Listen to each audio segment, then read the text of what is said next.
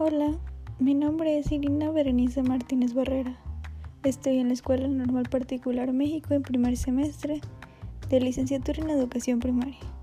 Mi materia para la cual presento este trabajo es Desarrollo y Aprendizaje.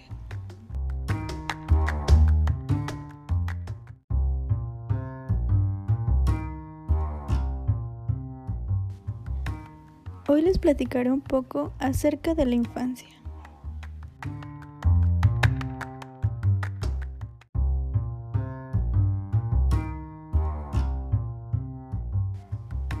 ¿La infancia existe?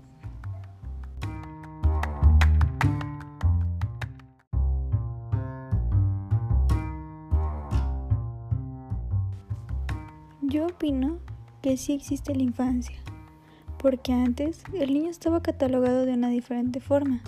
En los primeros inicios de la concepción de la infancia, el niño era visto como un objeto, no tenía derechos que lo respaldaran. El niño tenía que obedecer al adulto a tal grado de que tenía que cumplir con todas las labores que el adulto realizaba en ese tiempo.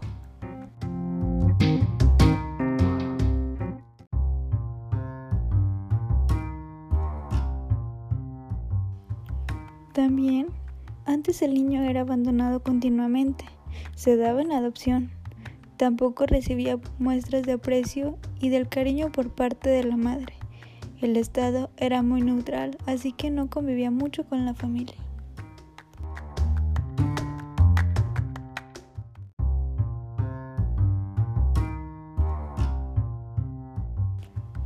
Conforme han pasado los años, se han tomado nuevas concepciones y formas de pensar.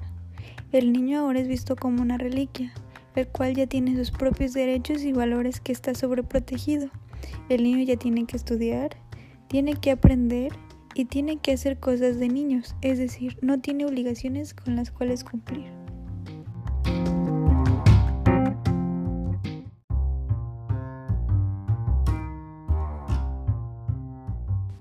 Esto sería todo. Gracias por haber escuchado mi podcast.